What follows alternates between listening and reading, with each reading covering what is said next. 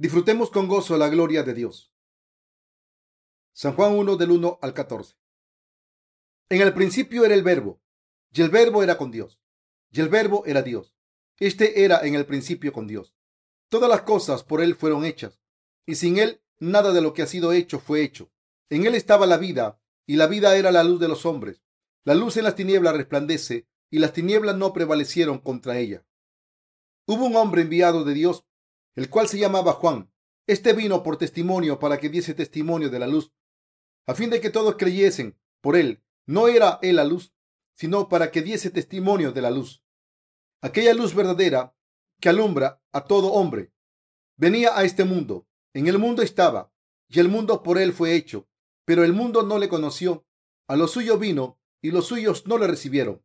Mas a todos los que le recibieron, a los que creen en su nombre, les dio potestad de ser hechos hijos de Dios, los cuales no son engendrados de sangre, ni de voluntad de carne, ni de voluntad de varón, sino de Dios. Y aquel verbo fue hecho carne, y habitó entre nosotros, y vimos su gloria, gloria como del unigénito del Padre, lleno de gracia y de verdad.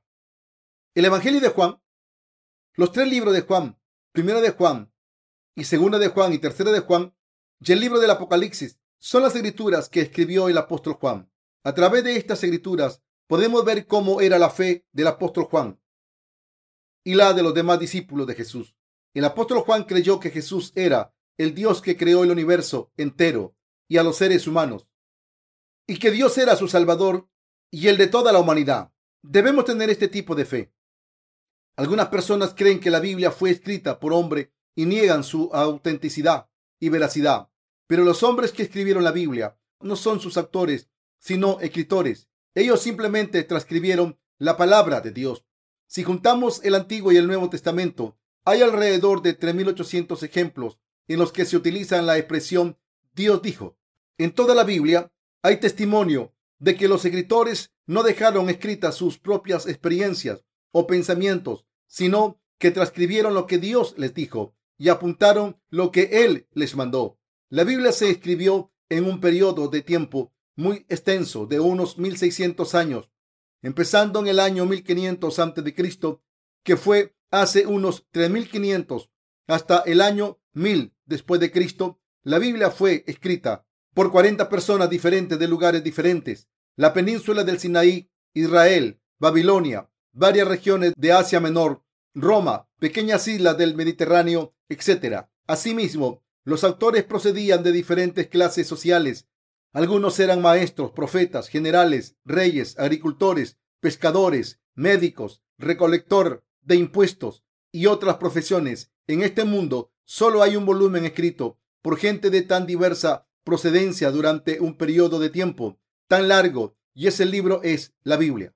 Lo que es aún más sorprendente es que a pesar de que la Biblia fue escrita por gente tan distinta durante un periodo de tiempo tan extenso. Su contenido se centra siempre en Jesús. Esto demuestra que la Biblia es la palabra de Dios que Él nos ha dado y que es la verdad escrita por sus siervos, tanto en el Antiguo como en el Nuevo Testamento. En otras palabras, la Biblia no recoge las palabras de unos hombres que decidieron escribir sus pensamientos, sino que es la palabra de Dios que nos viene de la mano del hombre, pero que está inspirada por el Espíritu Santo.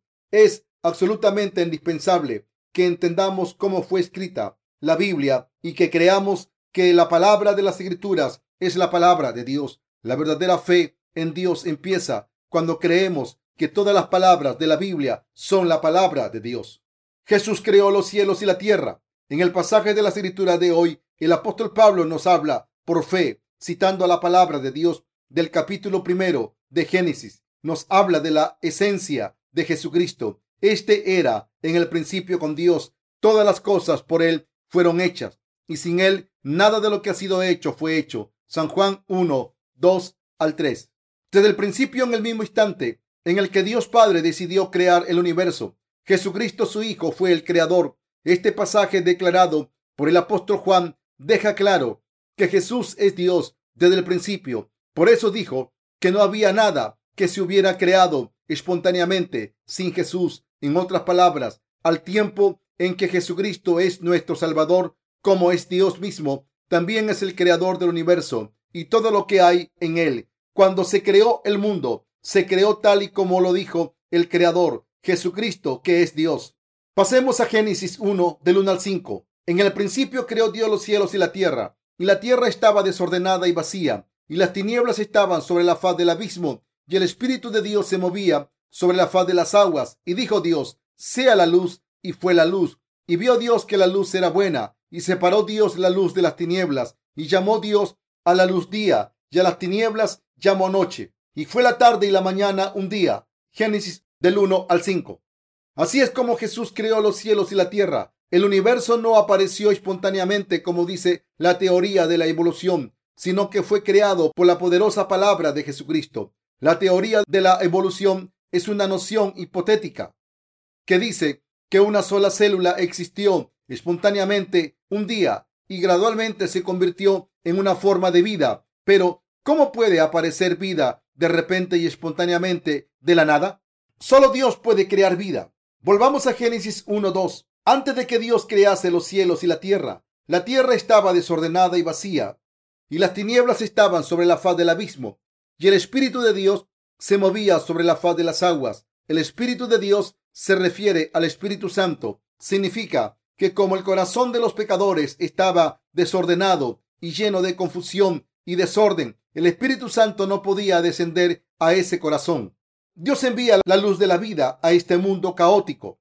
Está escrito, y dijo Dios, sea la luz, y fue la luz, y vio Dios que la luz era buena, y separó Dios la luz de las tinieblas. Génesis 1 del 3 al 4. Aunque este pasaje explica la formación del universo y su resultado también implica que Jesucristo vendría al mundo para salvarnos de los pecados del mundo. En el principio, Jesucristo envió la luz de las bendiciones del, al mundo, que hasta entonces estaba dominado por las tinieblas. Entonces la luz apareció con tan solo una palabra que ordenaba que hubiera la luz en este mundo caótico. La tierra vacía y desordenada se refiere al planeta Tierra en el que vivimos. En términos espirituales, se refiere a nuestros corazones. Significa que desde el momento en que nacimos en este mundo, nuestros corazones estaban desordenados, vacíos y oscuros. En otras palabras, todos nacimos como pecadores. Aunque nuestro Señor creó este universo bello, los corazones humanos se quedaron vacíos y confusos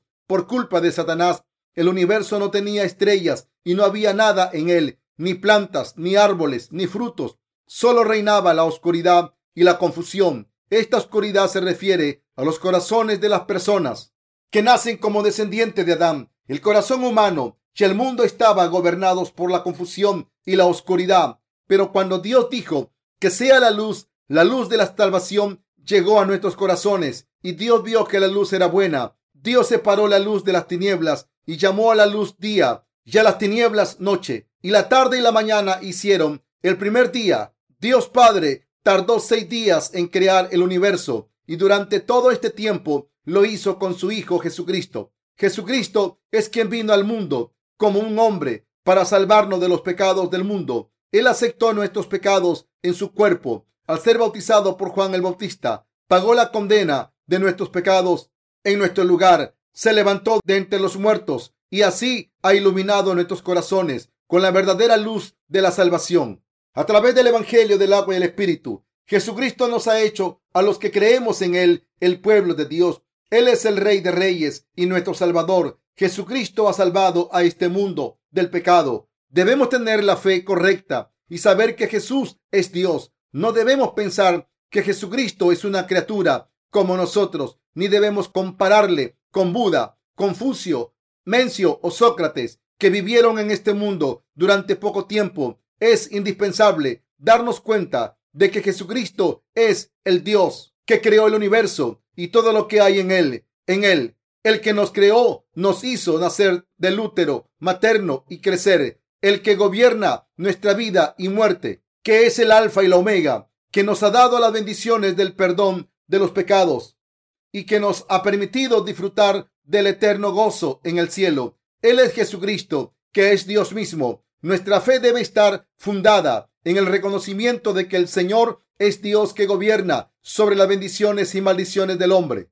La fe del apóstol Juan entendía y creía en Jesús correctamente. Él creía que Jesucristo estaba con Dios Padre desde el principio, que este universo y todo lo que hay en él fueron creados por Jesús y que todos los pecadores reciben la remisión de los pecados al creer en él, que vino por el agua y el Espíritu. Esta fe del apóstol Juan es absolutamente indispensable para nosotros hoy en día. Jesucristo es el Dios que creó el universo y todas las cosas y es nuestro Maestro. Deben entender que Jesucristo es quien hizo que todos naciésemos en este mundo. Asimismo, deben creer por su bien que Él tomó sus pecados al ser bautizado por Juan el Bautista, murió en la cruz, se levantó de entre los muertos y así ha borrado nuestros pecados. Conocer a Jesucristo y creer que es el Creador y el Salvador de la humanidad es lo que significa la verdadera fe. Así es como debemos entender quién es el Señor y cómo debemos creer en Él de todo corazón. Ha habido muchos sabios en el mundo. Algunos tuvieron grandes ideas y otros dieron sus vidas para cumplir sus nobles ideales. Sin embargo, estas personas no son divinas ni son salvadores. Por mucho que hayan conseguido, al final solo fueron meras criaturas a los ojos de Dios y no trajeron ningún beneficio fundamental a nuestras almas. Puede que trajeran alguna satisfacción temporal a la gente del mundo, pero no nos dieron la bendición eterna de la salvación, ni pudieron darnos la riqueza gloriosa del reino de los cielos. El apóstol Juan demuestra que Jesucristo es el único salvador de la humanidad. Jesucristo hizo el mundo y no hay nada que él no crease. La Biblia nos ha mostrado una vez más que la fe más correcta consiste en creer que Jesucristo es el Salvador. ¿Quién creó este universo y todas las cosas? ¿Quién nos creó a ustedes y a mí y nos concibió en el vientre materno? ¿Quién nos hizo nacer y creer y crecer en este mundo? ¿Y quién gobierna en nuestra próxima vida? ¿Quién nos ha dado las bendiciones de la salvación y quién determina nuestro futuro? Jesús. Jesucristo es el Salvador de la humanidad. El nombre Jesucristo significa Salvador de la humanidad. El nombre Jesucristo significa Salvador y Rey de Reyes. Jesucristo es el Señor y Rey de todo el universo y de todos los ejércitos.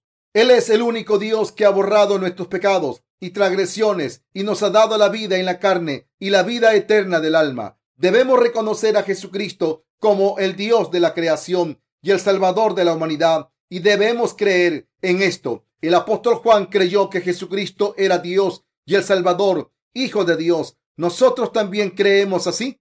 Si no sabían que Jesucristo es el único creador y el Salvador, entonces de ahora en adelante deben creerlo. No solo ustedes, sino también el mundo entero. El apóstol Juan dijo en Juan capítulo 1, verso 4, en él era la vida y la vida era la luz de los hombres. Cuando Dios dijo que fuera la luz en este mundo oscuro, la luz existió y la obra misteriosa de la vida se creó en este planeta. Si el sol desapareciese y no hubiese más luz, todo ser vivo moriría poco después de que la oscuridad descendiera. Entonces se preguntarán, ¿pueden las criaturas de las profundidades del mar vivir sin la luz? No, no pueden. Esas criaturas no pueden sobrevivir sin la cadena alimenticia, es decir, sin las criaturas del ecosistema que necesitan luz solar para vivir. Todas estas criaturas no podrían haber existido si no hubiera sido por la palabra de Jesucristo. Cuando la luz se hace y las tinieblas retroceden por la palabra de Jesucristo, surge nueva vida, pero cuando la luz de Jesucristo retrocede y solo prevalece la oscuridad, solo queda la muerte. Así que cuando Jesucristo, que es Dios, hizo el universo y todo lo que hay en él, dijo que hubiera luz y la luz apareció de las tinieblas y surgió nueva vida por su bendición, del mismo modo en que Jesucristo dio nueva vida donde solo había oscuridad, también nos ha dado el Evangelio del agua y el Espíritu, y así hemos recibido la verdadera salvación. Así, mientras la luz que Dios hizo en Génesis se refiere a la primera luz creada al principio del mundo, también se refiere a la luz de la salvación que hemos recibido al creer en el Evangelio del agua y el Espíritu. ¿Conocen el verdadero propósito por el cual se escribió la Biblia? Aunque la Biblia contiene hechos históricos y verdades científicas, estos no son los temas centrales el verdadero propósito por el cual se escribió la Biblia es el destacar los pecados de las almas, explicar la palabra del Evangelio del agua y el Espíritu y así traer la salvación a los que creen en la verdad para poder convertirse en el pueblo de Dios. Está escrito, la luz en las tinieblas resplandece y las tinieblas no prevalecieron contra ella. San Juan capítulo 1, verso 5. Jesús habló de la verdad. Ayer está hablando de la verdad hoy y continuará hablando de ella en el futuro. Pero a pesar de ello, muchas personas no conocen a Dios correctamente. Dicen una serie de excusas como, bueno, Dios existe, pero saben que hay un creador, pero no pueden creer en él ni aceptar la verdad que se les ha dado. Hacen esto aunque Jesucristo esté vivo y dándonos la luz del Evangelio de salvación que gobierna el orden natural de las cosas. Todo el universo existe y está vivo gracias a que Dios lo mantiene, pero muchas personas no saben quién es Dios y ni cuál es su relación con Él. Así que no solo no pueden comprender la verdad de la salvación que vino por el Evangelio del agua y el Espíritu, sino que intentan juzgar a Dios basándose en sus pensamientos humanos y diciendo que todo empezó con el agua. Sin embargo, mis queridos hermanos, la verdad de la salvación que Jesucristo nos ha dado está clara. Todas las cosas vienen de Jesucristo y todas las cosas deben volver al Creador al final para que sean salvadas o juzgadas por Él y para que sean bendecidas o malditas por Él. Pero la gente no se da cuenta de esto, no tienen ni idea de lo grande que es la salvación del Evangelio del agua y el Espíritu que Jesús cumplió, ni cómo este amor ha recaído sobre nosotros en abundancia gracias a la verdad del Evangelio, ni siquiera saben cómo Cristo nos ha salvado y nos ha revestido de su amor. Así que era necesario que surgieran maestros que enseñasen la verdad del Evangelio del agua y el Espíritu a los que no lo conocían. Moisés escuchó la voz de Dios y hielo levantó, y Moisés enseñó la verdad de Dios al pueblo de Israel. De este modo, necesitamos a un maestro así. Seis meses antes de que Jesús naciera en este mundo, Dios Padre envió a un hombre llamado Juan el Bautista para que la gente se diera cuenta a través de él de quién era Jesucristo y lo que él hizo por ellos. Aunque no conocíamos a Jesucristo, que es Dios, gracias al testimonio de Juan el Bautista, pudimos comprender la verdad y nos dimos cuenta de quién era Jesucristo. Esto es lo que hizo en el mundo. Así que Él ha revelado el amor y la misericordia de Dios y nos ha dado la salvación a todos los que creemos en el Evangelio del agua y el Espíritu. Juan el Bautista, un hombre enviado por Dios.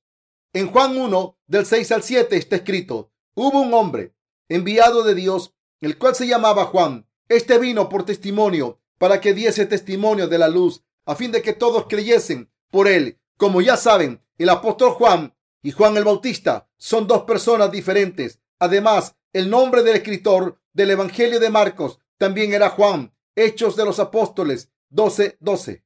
Y así podemos ver que Juan era un nombre muy común en aquellos días. Es muy común que personas diferentes tengan el mismo nombre, como Juan, Roberto, Juana, etc. Aunque ambos tenían el mismo nombre, la Biblia llama a uno Juan el Bautista, porque es quien bautizó a Jesús. Aparte de compartir el mismo nombre, Juan el Bautista no es la misma persona que el apóstol Juan, que fue llamado por Jesucristo para ser uno de sus discípulos y que dio testimonio del Evangelio del agua y el Espíritu. Está escrito, este vino por testimonio para que diese testimonio de la luz. San Juan 1.7. Juan el Bautista fue enviado al mundo antes que Jesús y dio testimonio de la luz. ¿Qué significa la luz? Del mismo modo en que la luz solar es indispensable para que todo ser viviente crezca, Jesucristo es la luz que gobierna toda vida y que salva a todo el mundo.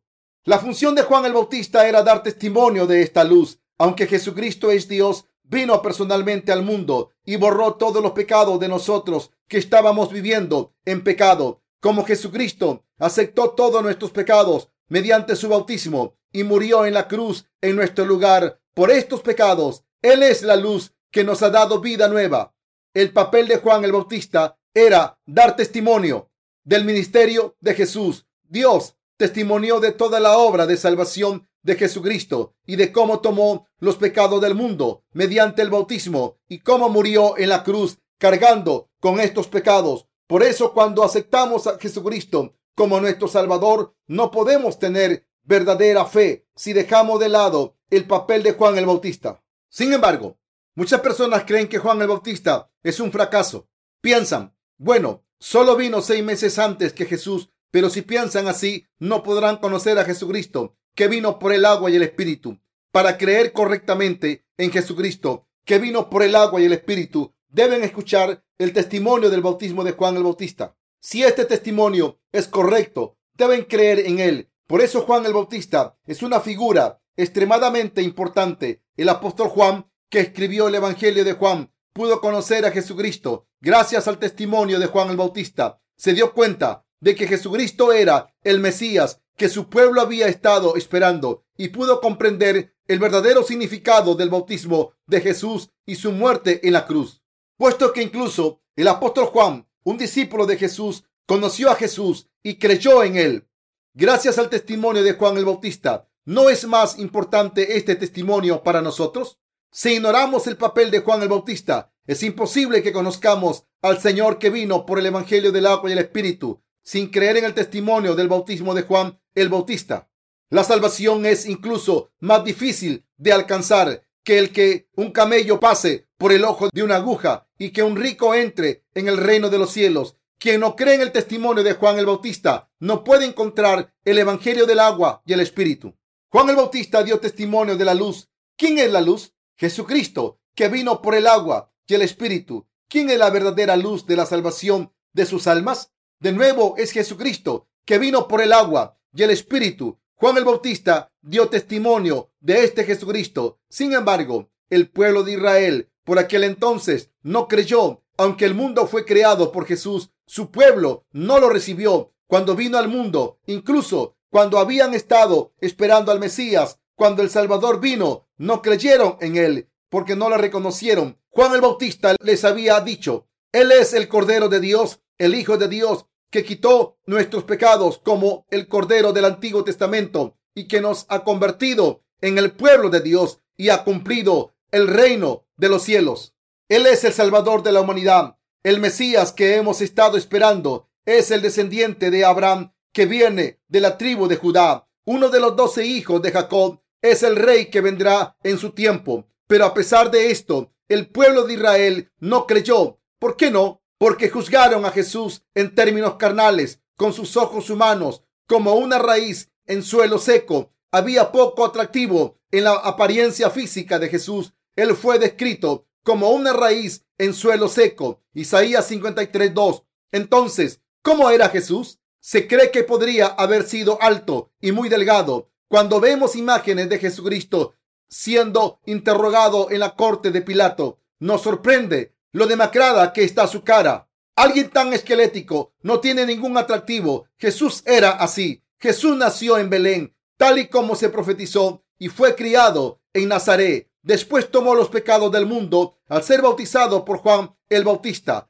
cuando tenía 30 años para cumplir toda la justicia de Dios según la palabra. Sin embargo, el pueblo de Israel no creyó en Jesús, no creyó, aunque Juan el Bautista diera testimonio de ambos. He aquí, el Cordero de Dios que quita el pecado del mundo. San Juan 1.29. Jesús había venido al mundo, pero el pueblo de Israel, su propio pueblo, no lo recibió. Sin embargo, el apóstol Juan siguió diciendo, mas a todos los que le recibieron, a los que creen en su nombre, les dio potestad de ser hechos hijos de Dios, los cuales no son engendrados de sangre, ni de voluntad de carne, ni de voluntad de varón, sino de Dios. San Juan 1, del 12 al 13. Este pasaje es uno de los versículos de la Biblia favoritos que los cristianos memorizan, mas a todos los que le recibieron, a los que creen en su nombre, les dio potestad de ser hechos hijos de Dios. San Juan 1.12. Juan el Bautista dio testimonio de que Jesucristo, la luz, vino al mundo, cargó con estos pecados de una vez al ser bautizado, cargó con todos esos pecados hasta la cruz, fue crucificado, derramó su sangre, se levantó de entre los muertos y así nos ha salvado de todos los pecados del mundo. El apóstol Juan también dijo que a los que recibieron a Jesucristo en sus corazones, al que vino por el Evangelio del agua y el Espíritu, Dios Padre les ha dado el privilegio de convertirse en sus hijos. En otras palabras, Dios Padre ha dado este privilegio a los que creen en Jesucristo, que vino por el Evangelio del agua y el Espíritu. Debemos creer que el Señor no es solo el Salvador de la nación de Israel, sino el Salvador de toda la raza humana. Juan el Bautista dio testimonio del bautismo de Jesucristo, su sangre en la cruz, su muerte y su resurrección. Por tanto, por fe, todo en este mundo debe aceptar esto en su corazón. El derecho a convertirse en hijos de Dios se concede a los que creen en Jesucristo, que fue crucificado mientras cargaba con los pecados del mundo, que tomó en su bautismo. Por lo tanto, debemos aceptar esta verdadera luz de salvación. Jesucristo aceptó nuestros pecados al ser bautizado por Juan el Bautista. El bautismo que Jesús describió en Mateo 3 del 13 al 17 es lo que trasladó nuestros pecados a Jesucristo y Él los llevó a la cruz. Debemos darnos cuenta y creer que para tomar nuestros pecados Jesús fue bautizado en el río Jordán antes de ser crucificado. Después de que Jesús cargara con los pecados del mundo, al ser bautizado, derramó su sangre en la cruz y se levantó de entre los muertos de nuevo para pagar así la condena en nuestro lugar. Por eso ustedes pueden alcanzar la salvación si creen en el Evangelio del agua y el Espíritu, en que Cristo les ha salvado de esta manera. Debemos recibir a Jesucristo, la luz de salvación, en sus corazones. Deben aceptarle en sus corazones. Recuerden que es a los que creen en el Evangelio del agua y el Espíritu, a los que Dios les ha dado el derecho de convertirse en sus hijos han recibido a Jesucristo como su Salvador? ¿Creen en su corazón que Jesús es el Rey de Reyes y su Salvador? Él es al mismo tiempo nuestro Rey y nuestro profeta, así como el sumo sacerdote del reino de los cielos. El Señor vino al mundo encarnado en un hombre, cargó con los pecados de la humanidad sobre su propio cuerpo y no sobre un animal. Murió en la cruz, se levantó de entre los muertos y así se ha convertido en nuestro verdadero Salvador se ha convertido en el Salvador de todos los que creen en el Evangelio del agua y el Espíritu. A los que creen, el Señor les ha dado el derecho a convertirse en hijos de Dios. Yo creo en esta verdad. ¿Ustedes también creen en el Evangelio del agua y el Espíritu? ¿Han aceptado el Evangelio del agua y el Espíritu? ¿Quiénes son los que aceptan el Evangelio del agua y el Espíritu de todo corazón? La gente que recibe este Evangelio en sus corazones y los que admiten que sus pensamientos son corruptos y aceptan la palabra de Jesucristo, debemos creer que Jesús nos ha salvado a través del Evangelio del agua y el Espíritu al venir al mundo, que Él es Dios y el Señor de la vida, que creó el universo y todo lo que hay en él, que Él nos concibió en el seno materno y nos hizo nacer en este mundo, y que nos ha liberado de la muerte al cargar con nuestros pecados mediante el bautismo que recibió de Juan el Bautista y su muerte en la cruz. Si alguien no reconoce esto o no lo desea conocer, no cree en la verdad. Estas personas solo escuchan con sus oídos y ven con sus ojos y nunca con sus corazones. Si todavía no creen en el Evangelio del agua y el Espíritu, aunque esté claro, entonces tienen un gran problema. No podrán obtener el perdón de los pecados de Dios y por lo tanto estarán malditos. Algunos de ustedes piensan que una maldición de Dios no es nada. Por ejemplo, en inglés se utiliza mucho una blasfemia que traducida significa Dios maldiga esto o lo otro y se considera una de las peores blasfemias. ¿Qué esperanza se puede tener si Dios nos maldice?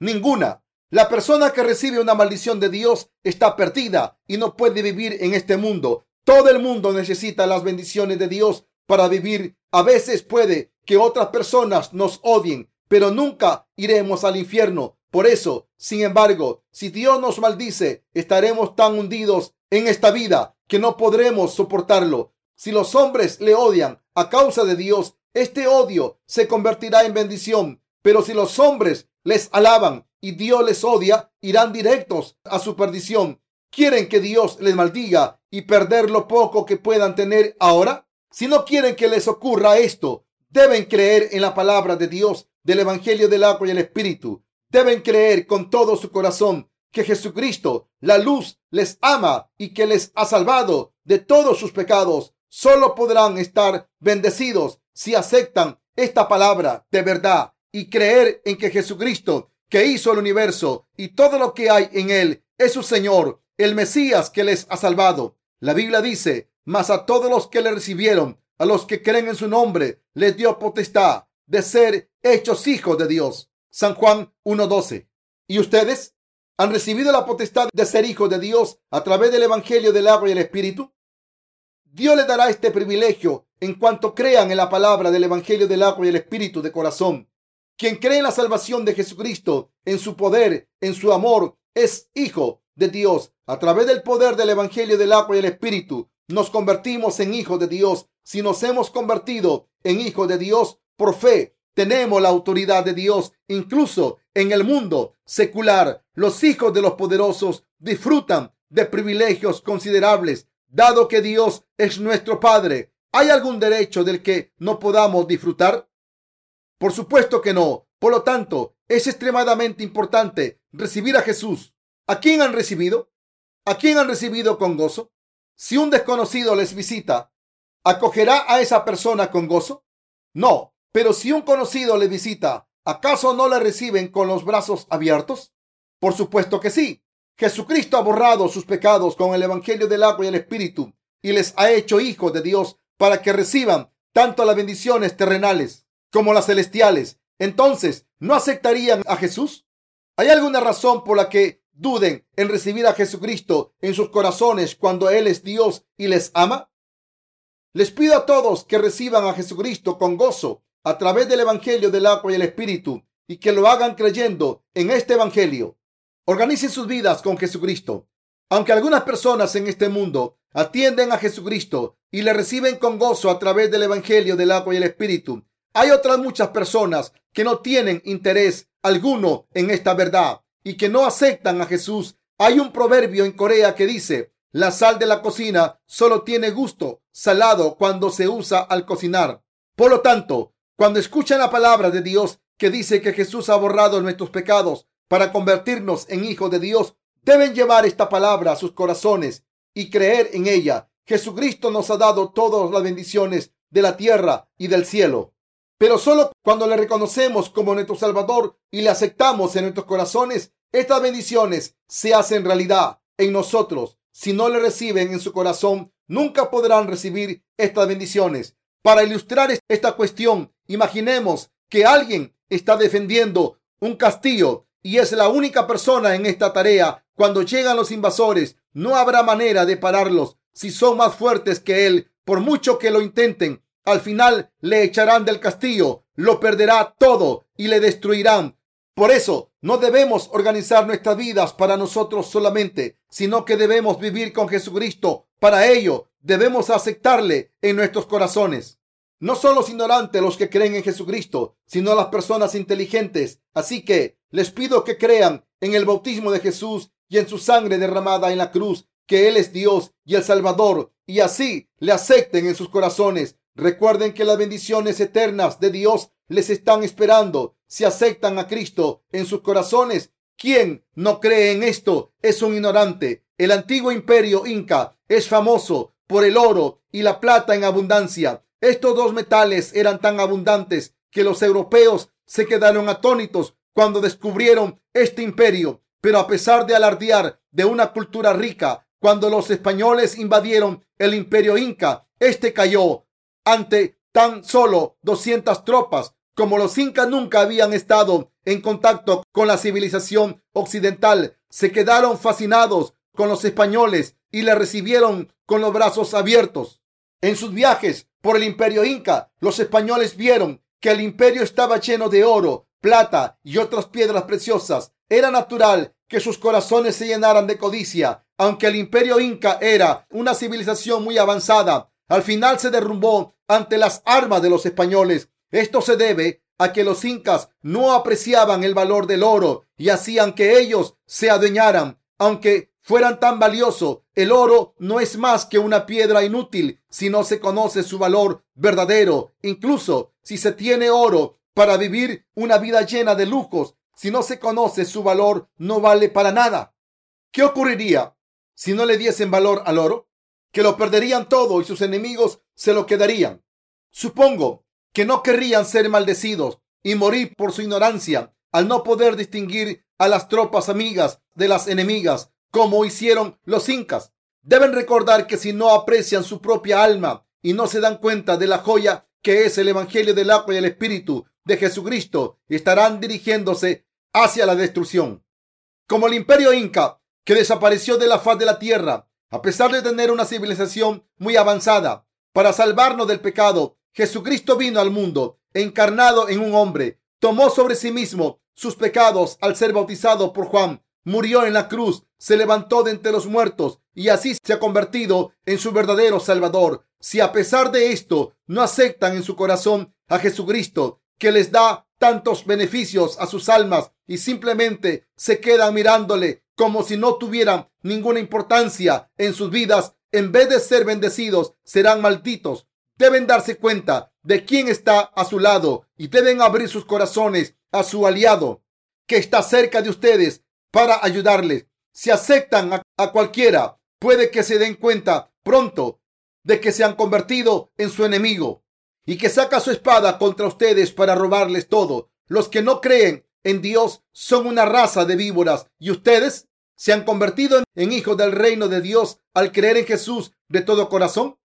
Es absolutamente indispensable que se den cuenta de que los que no creen en Dios son sus enemigos y que, aunque deben predicarles la palabra y esperarles, no deben comprometerse con ellos. Mientras predicamos la palabra de Dios, a veces me enfado con justicia porque hay muchos líderes cristianos que no creen en Dios. Esta gente alardea de sus credenciales y sus estudios, su estatus social y todos sus privilegios mundanos, pero no tienen ni idea de que todo eso no vale para nada al final y que solo son basura a los ojos de Dios. Mis queridos hermanos, creer en Jesucristo es la cosa más noble que puede hacer un ser humano. Sin conocer el Evangelio del agua y el Espíritu de Jesús, ¿de qué se puede alardear? Alardear de poderes mundanos sin conocer a Jesús es una tontería. Mis queridos hermanos, creer en Jesucristo no significa simplemente reconocerle y aceptarle como el Salvador para obtener bendiciones terrenales. La única manera de recibir el perdón de, los pecados y convertirnos en hijos de Dios es aceptar a Jesucristo, que vino por el Evangelio del agua y el Espíritu, como nuestro Salvador. Aquellos cuyas oraciones son contestadas en la tierra son los que creen en el Evangelio del agua y el Espíritu. Solo ellos pueden recibir las bendiciones de Dios y pueden encontrar su gracia y gloria. Los que han recibido a Jesucristo en sus corazones saben que Él que vino por el Evangelio del agua y el Espíritu, es quien nos da la salvación. Ahora debemos entender esta verdad y aceptar a Jesús como el Ser Supremo en nuestros corazones. El derecho a convertirnos en hijos de Dios no se obtiene por herencia carnal ni por provocar emociones humanas. Tampoco se obtiene por una tradición religiosa, familiar o por decir, como mis padres creyeron, yo también creo en Jesús. La Biblia dice, que los hijos de Dios son aquellos que han nacido de nuevo, no de la sangre, ni de la voluntad de la carne o del hombre. Juan 1, verso 13, sino por creer en el Evangelio del agua y el Espíritu. San Juan 3.5. No deben creer en el Evangelio del agua y el Espíritu por el bien de otra persona, sino por su propio bien. No pueden decir, de acuerdo, yo también creo en Jesús y voy a la iglesia. En realidad, deben creer en el Evangelio del agua y el Espíritu de corazón por su propia voluntad deben creer que Jesús que vino por el Evangelio del agua y el Espíritu es su Salvador. Los que han nacido de nuevo del agua y el Espíritu disfrutarán de la gloria de Dios. Nacer de nuevo de Dios significa lo siguiente. Dios Padre amó tanto al mundo que envió a su Hijo al mundo y a través del Evangelio del agua y el Espíritu nos ha salvado de los pecados del mundo. Cuando creen en este Jesucristo que vino de Dios Padre como su Salvador, nacen de nuevo como hijos de Dios Así es como Dios les bendice. Jesucristo prometió que vendría al mundo como descendiente de una mujer y se convertiría en nuestro Salvador. Génesis 3:15. Según esta promesa, vino al mundo y cumplió su palabra. El que Jesús naciera de nuevo significa que es Dios encarnado en un hombre. En otras palabras, el Dios Santo nació en este mundo siendo un hombre. En la palabra de Dios hemos conocido a este Jesucristo y nos hemos dado cuenta de que es el Hijo de Dios y de que a través de su Hijo, Dios Padre nos ha dado el perdón de la salvación para convertirnos en sus hijos. Todo esto ha sucedido porque el Evangelio del agua y el Espíritu nos ha salvado a través de su palabra. Dios nos permite saber que esta salvación no es falsa, sino que es la verdad y nos ha permitido creer en ella. No puedo predicar nada más que el Evangelio del agua y el Espíritu ¿Qué sentido tendría que hablase de algo que no es verdad mientras estoy ante ustedes? Si hiciera eso, estaría maldito. Incluso me dirían, baje del púlpito, pare de predicar. Si les estuviese predicando otra cosa que no fuese la verdad del Evangelio del agua y el Espíritu, me lo podrían decir. Mis queridos hermanos, ustedes son expertos en todo menos en la palabra de Dios. Cada uno de ustedes tiene un talento para hacer algo, desde hacer las tareas de la casa hasta dar clases en la universidad, el arte, la filosofía, la educación, la reparación de automóviles, etc. Así todos somos expertos en algún área secular, pero lo más importante es que debemos convertirnos en expertos de la fe que cree en la palabra de Dios que nos ha llegado por el Evangelio del agua y el Espíritu. Espero y oro para que todos ustedes acepten el Evangelio del agua y el Espíritu en sus corazones. Con gozo reciban las bendiciones de Dios con gozo. Vivan con gozo y puedan estar en pie ante Dios en el último día. En resumen, debemos recibir el perdón de los pecados y disfrutar de la gloria de Dios en nuestras vidas. Recibamos las bendiciones de la salvación que nos ha llegado por el Evangelio del agua y el Espíritu. Queridos hermanos, ¿creen en este Evangelio? Doy gracias a Dios con mi fe en el Evangelio del agua y el Espíritu.